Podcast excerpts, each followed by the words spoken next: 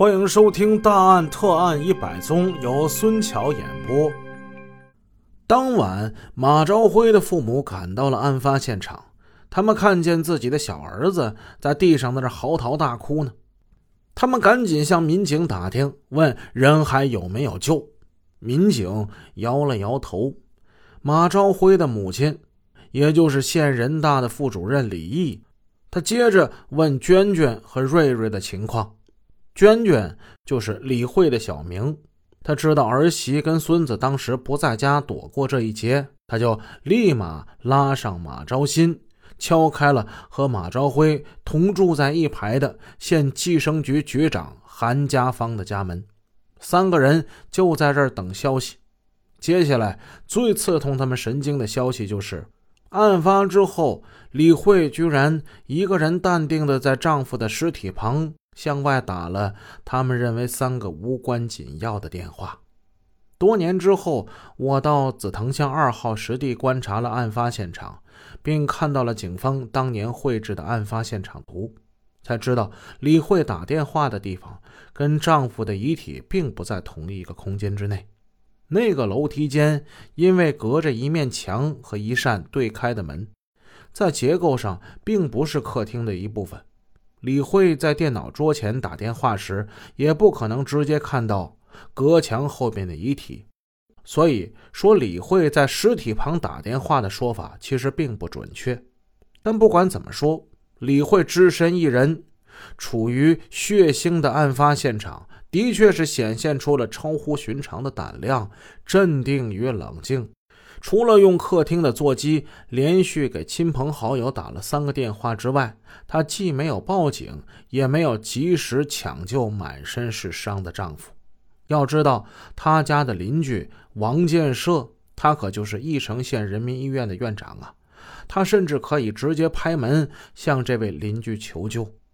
或许是因为在家排行老七，他从小就习惯于依赖家人为他解决困难。我们甚至可以大度的理解，他打那三通电话就是为了报警和求助。但是对于警方而言，他的举动多少有些反常，这使得他成为了犯罪嫌疑人的可能性进一步的增加了。十年之后，在法庭上，法官也曾向李慧提出了这个问题，他很干脆的回答道：“那我们家有什么事儿，我首先想的就是给大姐打电话呀。”严谨的法官问：“你大姐叫什么名字？”李翠仙。李翠仙后来告诉作者，作为家里的老大跟老七，他们俩算是一头一尾。李慧对她有一种几乎是与生俱来的特殊依赖。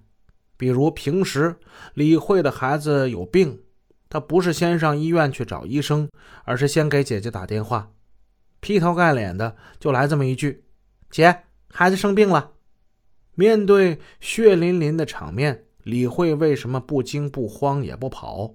李翠仙向我转述了李慧曾经给家人做出的解释。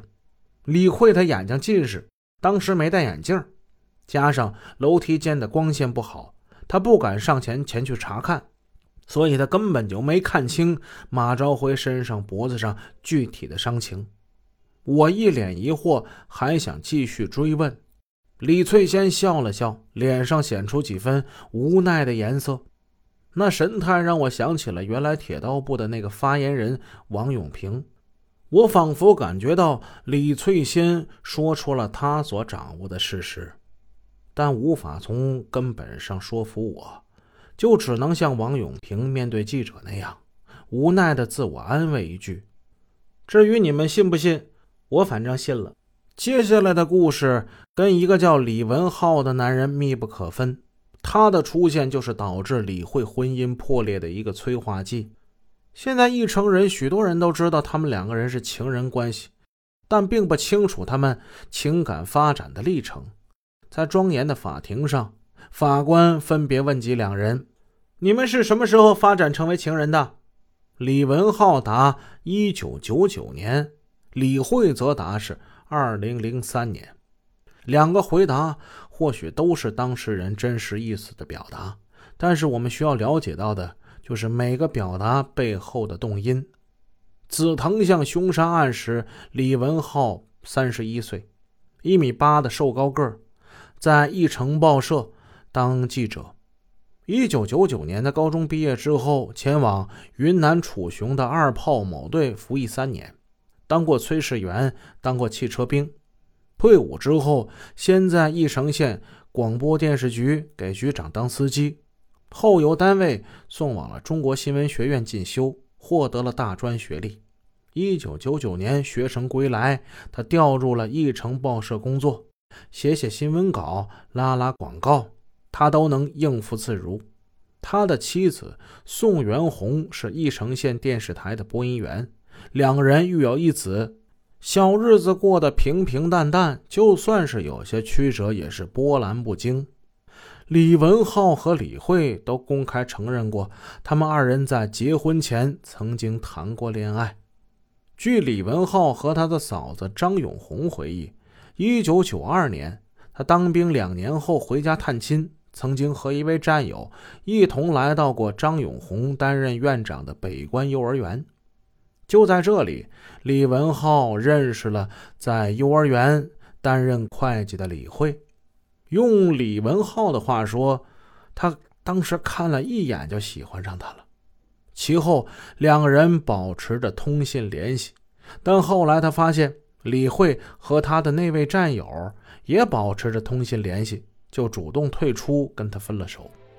待李文浩退伍之后，李慧已经跟马朝辉订婚，二人就再也没有联系过了。本集已播讲完毕，感谢您的收听，下集见。